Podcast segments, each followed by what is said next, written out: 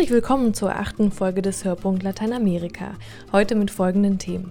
In Brasilien startet die Kirche während der Fastenzeit jedes Jahr eine Geschwisterlichkeitskampagne. Was dahinter steckt, hat uns der Generalsekretär der brasilianischen Bischofskonferenz erklärt. Außerdem stellen wir einen Roman der argentinischen Schriftstellerin Claudia Pinheiro vor.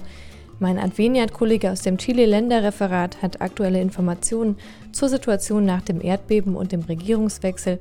Und zum Schluss haben wir noch Informationen zu Oscar Romero, der vor 30 Jahren in El Salvador ermordet wurde. Mein Name ist Julia Mahnke. Am 27. Februar hat ein Erdbeben Chile erschüttert. Obwohl es stärker als das in Haiti war, sind bei weitem nicht so viele Menschen umgekommen. Es hat mehr als 250 Nachbeben gegeben seitdem. Auch ein schweres letzte Woche Donnerstag. An dem Tag wurde der neue Präsident von Chile, Sebastian Piñera, vereidigt. Das Land kommt einfach nicht zur Ruhe. Am Sonntag gab es dann oben äh, drei noch einen kompletten Stromausfall, den die Betreiber der Energiewerke auch auf das Erdbeben zurückführen. Menschen blieben in U-Bahn stecken, auch aus Aufzügen mussten sie befreit werden. Ähm, inzwischen ist die Stromversorgung wieder halbwegs hergestellt. Bei mir ist Rainer Wilhelm, er leitet die Projekte vom Hilfswerk Adveniat in Chile. Sie haben Kontakt mit einigen Projektpartnern vor Ort herstellen können. Wie ist die Situation? Ich habe äh, in der vergangenen Woche am Freitag nochmal angerufen äh, bei dem Leiter der Caritas und äh, er sagte mir nur, dass die Katastrophenhilfe angelaufen ist, dass sie so gut angelaufen ist. Es gibt nach wie vor die Ausgangssperre, sodass Plündereien, Plünderungen verhindert wurden und insofern kommt die Hilfe auch an, ohne dass man überfallen wird. Ähm, aus den Medien kamen unterschiedliche Berichte. Manche ähm, haben berichtet, dass äh, wirklich es, an Essen gefehlt hat und die Leute deswegen die Supermärkte ausgeraubt haben.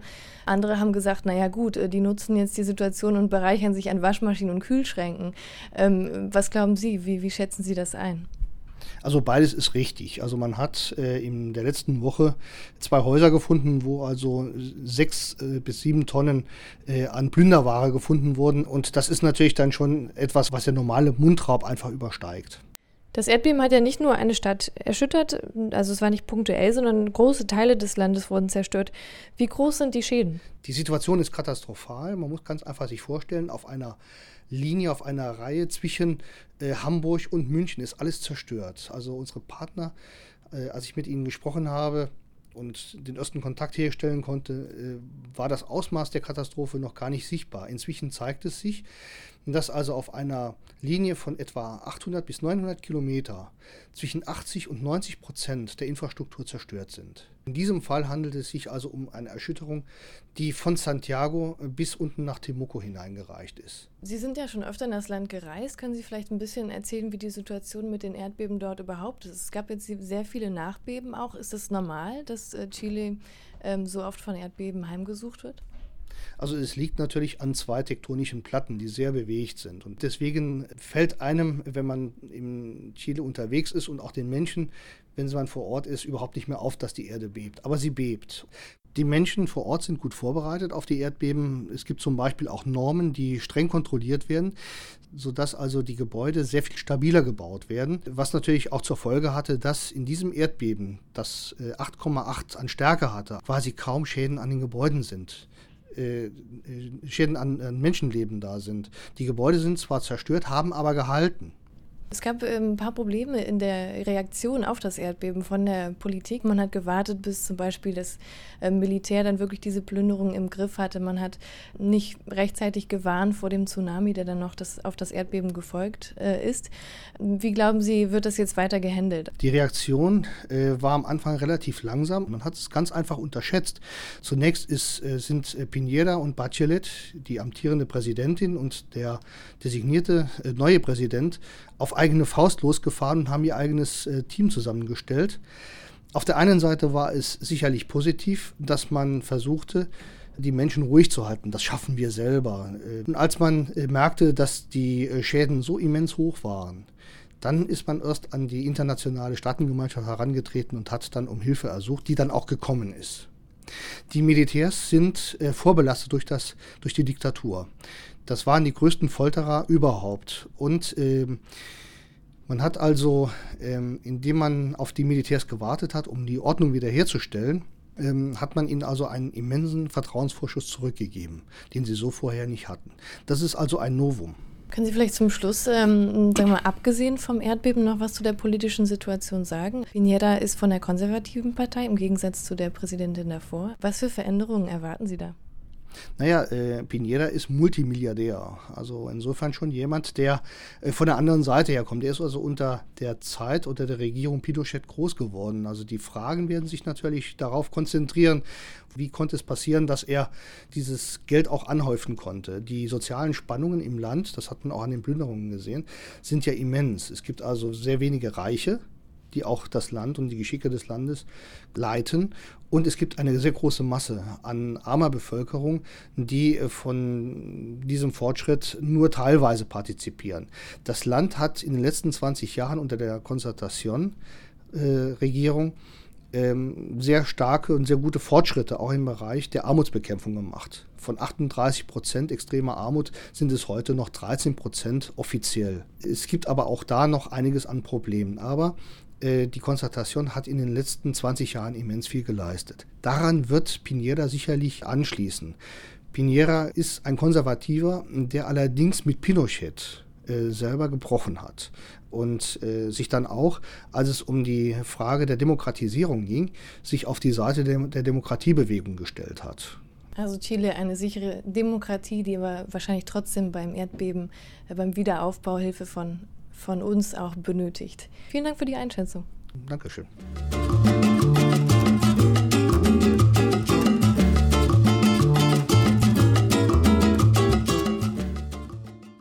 Wenn im Oktober 2010 die Frankfurter Buchmesse, die größte Bücherschau der Welt, ihre Tore eröffnet, wird der Fokus auf dem diesjährigen Gastland Argentinien liegen. Zahlreiche Autorinnen und Autoren werden dann erstmals einem deutschsprachigen Publikum vorgestellt. Der Großteil der Neuentdeckungen wird zwar erst im Laufe des Sommers möglich sein, doch ein paar Verlage haben bereits jetzt sehr lesenswerte Bücher aus Argentinien auf den Markt gebracht. Thomas Völkner stellt Ihnen eine Schriftstellerin und ihren Roman vor. Claudia Piñeiro 50 Jahre alt und geboren in Buenos Aires, gilt mit ihren verschiedenen Romanen, Kinder- und Jugendbüchern, Theaterstücken und journalistischen Texten als Shootingstar des Literaturbetriebs ihres Landes. Der Züricher Unionsverlag hat nun damit begonnen, die Romane von Claudia Piñeiro in Übersetzung des Lateinamerika-Spezialisten Peter Kulzen bei uns herauszubringen. Im Roman Elena weiß Bescheid beschreibt die Autorin die kurze, aber strapaziöse Tagesreise der Titelfigur. Elena ist Parkinson-Patientin, die nach dem Tod ihrer Tochter Rita auf sich allein gestellt ist.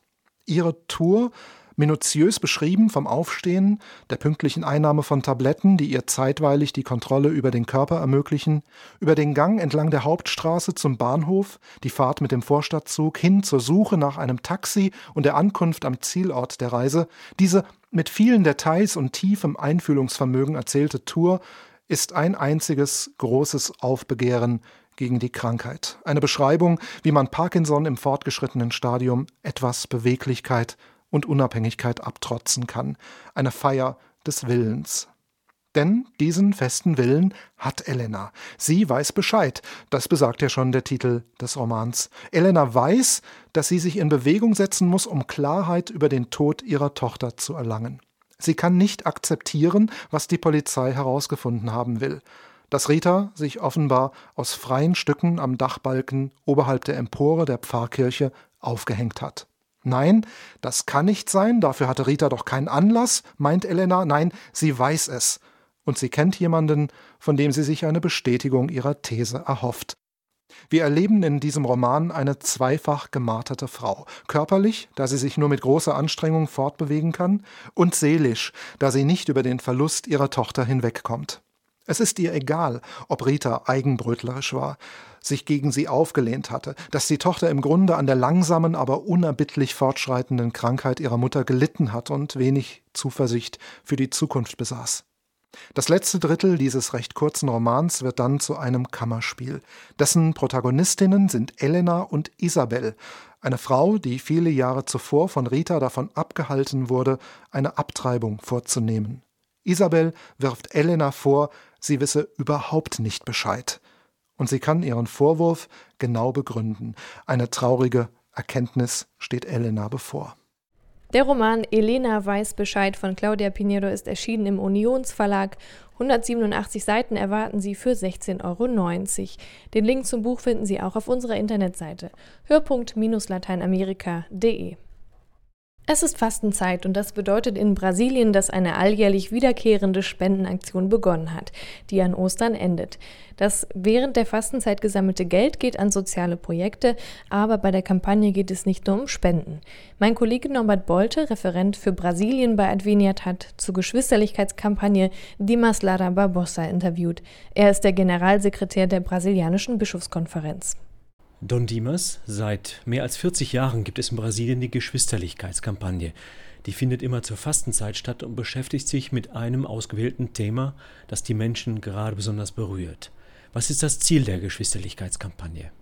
Então, o objetivo da campanha das Ziel der Kampagne ist, die Gläubigen zu einem guten Leben während der Fastenzeit zu bewegen. Etwas ganz Besonderes dabei ist auch ihre Verbreitung bis in die kleinsten Gemeinden des Landes. Die Verbreitung reicht von der Bevölkerung des Amazonasgebietes über die Menschen aus den bewachten Wohnkomplexen der großen Städte bis hin zum Nationalkongress, wo festliche Vorführungen in Anlehnung an die Geschwisterlichkeitskampagne stattfinden. Selbst Universitäten und Schulen bringen sich ein, um das Thema zu reflektieren. In der Vergangenheit war zum Beispiel Thema die Agrarreform, die Region Amazonien oder auch Afro-Brasilianer. Dieses Jahr heißt das Thema Wirtschaft und Leben. O tema da economia, sem dúvida alguma, é um tema mais que atual. Das Thema der Kampagne ist ohne Zweifel ein mehr als aktuelles Thema. Nicht nur aufgrund der aktuellen Finanzkrise, die erst nach der Wahl des Themas eingetreten ist, sondern weil es ein grundlegendes Thema ist, von dem viele andere Bereiche abhängen. Zum Beispiel in Bezug auf Arbeitsplätze, Gewalt, Frauen, Familie und Verkehr. All diese Themen haben mit der eigenen Vorstellung eines wirtschaftlichen Modells und der Entwicklung zu tun, inklusive des eigenen Überlebens auf dem Planeten, anhand eines nicht ausschließlich wirtschaftlichen Modells. Inclusive a própria sobrevivência do planeta através de um modelo predatório. Auch wir in Deutschland diskutieren ja seit Beginn der weltweiten Krise viel über das Thema Wirtschaft und wie wir mit Geld umgehen. Welche Impulse zum Thema Wirtschaft möchten Sie mit der Geschwisterlichkeitskampagne geben? Mostrar, portanto, que a economia está a serviço da vida. Es wird gezeigt, dass Wirtschaft eine Unterstützung für das Leben ist, dass Wirtschaft für den Menschen existiert und nicht umgekehrt.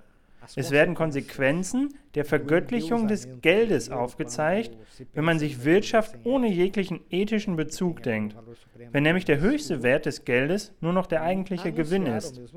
Und zur gleichen Zeit werden Modelle einer solidarischen Wirtschaft, einer Wirtschaft der Kommunion, des Teilens vorgestellt.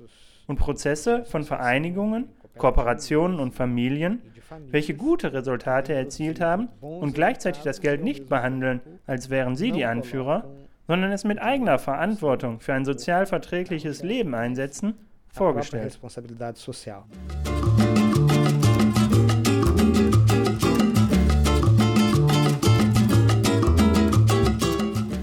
Oscar Romeros Gesicht sieht man auf T-Shirts, auf Plakaten oder auch an Mauern in der Stadt als Graffiti. In El Salvador ist er eine Symbolfigur für den Kampf gegen Ungerechtigkeit und für die Armen. Er wurde 1970 zum Weihbischof von San Salvador ernannt und später dann zum Erzbischof. Er galt zunächst als sehr frommer, konservativer Geistlicher. In die Politik hat er sich anfangs nicht eingemischt, aber in El Salvador bahnte sich Ende der 70er Jahre ein Bürgerkrieg an. Romero war da mittendrin. Ein guter Freund von ihm wurde von Paramilitärs umgebracht und das Militär ging dann immer brutaler vor, um seine Macht zu sichern. Am 24. März 1980 wurde Oscar Romero während einer Messe erschossen. Den Auftrag dazu gab das Militär. Ihnen war der Erzbischof ein Dorn im Auge, weil er in seinen Messen die Namen von Ermordeten vorlas, die Menschenrechtsverletzungen im Land verurteilte und die Situation im Land kritisch analysierte. Seine Predigten wurden damals dann auch im Radio übertragen und von vielen Menschen gehört. In Gedenken an einen mutigen Mann, der trotz Morddrohungen weiter gegen die Ungerechtigkeit kämpfte, hat Adveniat ein Sonderheft mit Hintergrundartikeln herausgegeben mit Zitaten von Romero, Interviews und Lesetipps. Sie können den Blickpunkt Oscar Romero kostenlos bestellen. Schicken Sie einfach eine E-Mail an material.adveniat.de, sagen Sie uns, wie viele Exemplare Sie möchten und geben Sie Ihre Adresse an. Sie können sich auch aktiv mit Oscar Romero und seinen Worten beschäftigen, indem Sie zu einem der Romero-Tage gehen. Ähm, die meisten haben schon angefangen. Es gibt insgesamt vier größere Romero-Tage. Der in Bonn zum Beispiel geht noch bis zum 24. März und findet hauptsächlich im Oscar Romero Haus statt in der Heerstraße 205. Dann gibt es noch die Romero-Tage in der Schweiz, Zentralschweizer Romero-Tage 2010. Die gehen bis zum 24. April, also noch etwas länger. Und dort finden auch ähm, Gedenkgottesdienste statt und es wird auch immer wieder ähm, über die Schriften von Oscar Romero diskutiert. Dann gibt es noch Romero-Tage in Innsbruck. Die verteilen sich so ein bisschen. Also im März finden auf jeden Fall Veranstaltungen statt. Und dann geht es aber noch im Mai weiter mit einem Filmabend, zum Beispiel äh, mit Filmen aus El Salvador. Und zum Schluss gibt es noch die Romero-Tage in Hamburg. Die gehen noch bis zum 12. April. Und die Daten und alle Informationen zum Programm finden Sie auch bei uns im Internet. Blickpunkt-lateinamerika.de ist da die Seite und auf der Startseite, da finden Sie alle Informationen dazu. Und damit endet der heutige Hörpunkt Lateinamerika auch. Ganz herzlichen Dank für die Mitarbeit an Norbert Bolte, Roman Krupp und Thomas Völkner. Sie finden uns im Internet, wie gesagt, auf blickpunkt-lateinamerika oder wenn Sie speziell direkt zum Podcast gehen möchten, hörpunkt-lateinamerika.de. Die nächste Podcast-Folge erscheint diesmal erst in drei Wochen. Äh, nach Ostern haben Sie ein paar schöne Feiertage. Mein Name ist Julia Mahnke. Tschüss.